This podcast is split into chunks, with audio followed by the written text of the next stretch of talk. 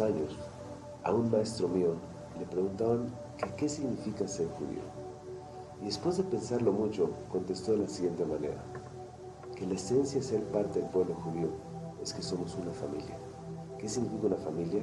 Son diferentes individuos que tienen un origen en común y una misión en común que lograr. El libro de Shemot fue el libro que abordó la creación del pueblo judío.